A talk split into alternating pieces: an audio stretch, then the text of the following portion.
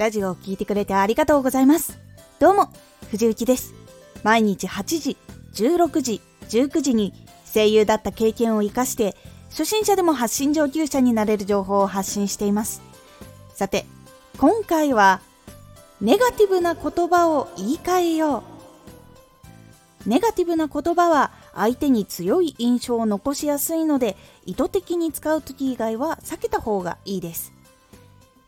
ネガティブな言葉を言い換えよう。ネガティブな言葉を言い換えると同じ意味でも相手が受け取る印象はいい方向に変わるからです。一言一言無意識に出ている言葉が実は印象を作り上げています。会話でそんなつもりが全くないのにちょっと相手の様子を確認しようとしただけなのに不機嫌にしてしまった。少しコミュニケーションを取ろうとしたら相手の機嫌が悪くなってしまった。ということが起こってしまうこともありえます。もしくはコミュニケーションをとっている時に相手の言葉にもやっとしたことがある人もいると思います。これは仕事ラジオレターコメントでもそういう影響は出てきます。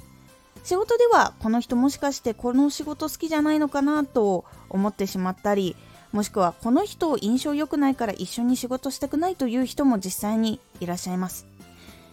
ラジオではネガティブだなとか攻撃的かなとか否定的だななどなどなど誤解をされてしまうこともあります。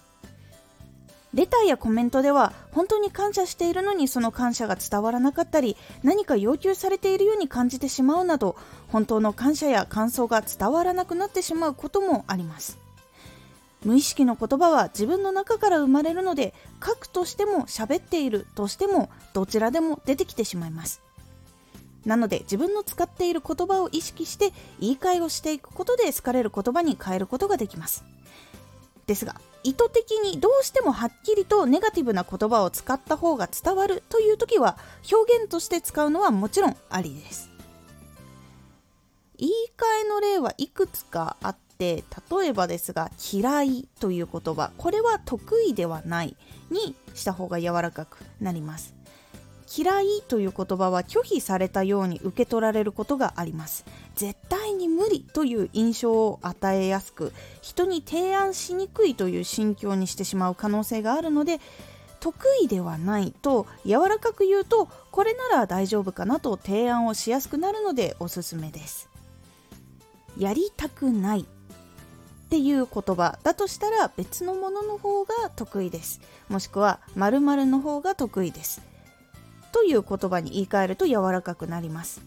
やりたくないも拒否に近く感じられたり仕事場ではわがままと感じられてしまう言葉になってしまいます。ですので苦手なことを伝えたり別の方が得意ですと提案をすると別の仕事を振ってもらうことができます。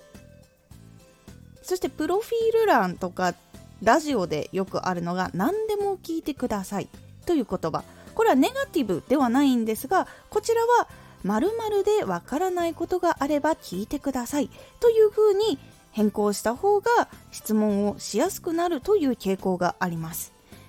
何でもという方になってしまうとはっきりしにくく聞きたいことが思いつかない原因になってしまいますなので今回の話でわからないことがあればとかチャンネルで発信している職業のこととかそういうふうにできるだけ限定をしてあげた方が質問が出てきやすくなるので具体的に書くことをおすすめします。言い換えは他にももちろんたくさんありますが今回ご紹介したのは3つです。このようにいろんな言葉を言い換えた方が人に与える印象も大きく変わっていくので自分が使っている言葉っていうのは受け取った相手はどう感じるんだろう？嫌な思いはしないかな？とか勘ぐってしまわないかなっていうことを気にすることが結構大事だったりします。是非心がけてみてください。今回のおすすめラジオ好奇心をかきたてるテーマ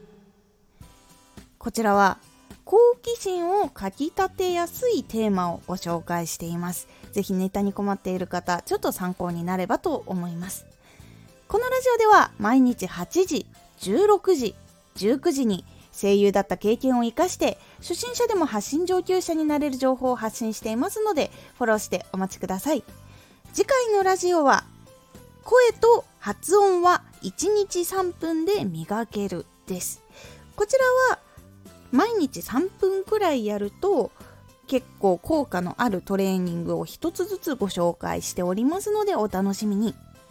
毎週2回火曜日と土曜日に藤雪から本気で発信するあなたに送るマッチョなプレミアムラジオを公開しています。有益な内容をしっかり発信するあなただからこそ収益化してほしい。毎週2回火曜日と土曜日ぜひお聴きください。Twitter もやってます。ツイッターでは活動している中で気がついたことや役に立ったことをお伝えしています。ぜひこちらもチェックしてみてね。コメントやレター、いつもありがとうございます。では、また